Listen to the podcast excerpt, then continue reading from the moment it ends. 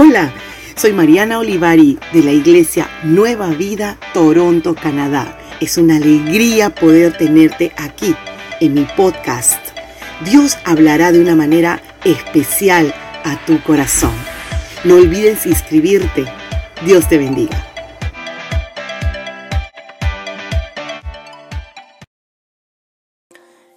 Dios te bendiga. ¿Cómo estás? Te saluda la pastora Mariana trayendo una palabra de Dios a tu corazón.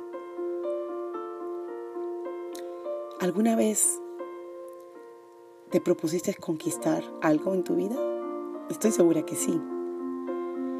Y cuando hemos conquistado, nos hemos sentido tan satisfechos porque hemos ganado algo, porque hemos levantado bandera de victoria. Y eso sucede todos los días. Tenemos un, una meta, un reto.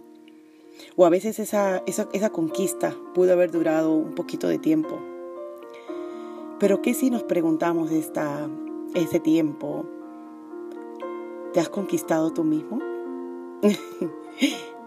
Puede sonar rara mi pregunta, pero si te leo el versículo, tal vez entenderás un poco más. Proverbios 16:32 dice, más vale ser paciente que valiente. Más vale el dominio propio que conquistar ciudades.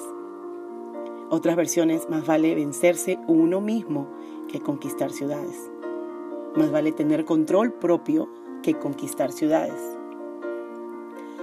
Muchas veces es muy fácil conquistar ahí afuera y ser los héroes, los héroes de muchos.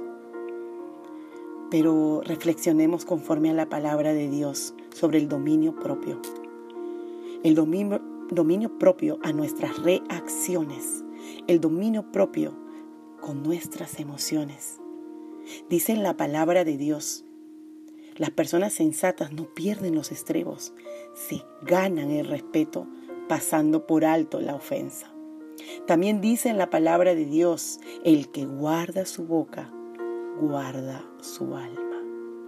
También dice en la palabra de Dios, Proverbios 25, 28, una persona sin control propio es como una ciudad con las murallas destruidas. Quiere decir que cuando no tenemos ese dominio propio y lo ejercemos, no tenemos barreras, no tenemos protección, sino que todo está caído en nuestra vida, está destruido.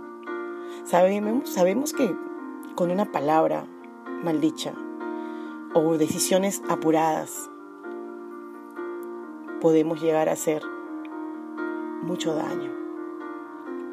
Pero el Señor hoy nos hace reflexionar sobre guardar nuestra alma, sobre guardar mi boca, guardar mis acciones. Dios siempre está ahí para ayudarnos y nos ha dado su Espíritu Santo y nos ha dado el dominio propio.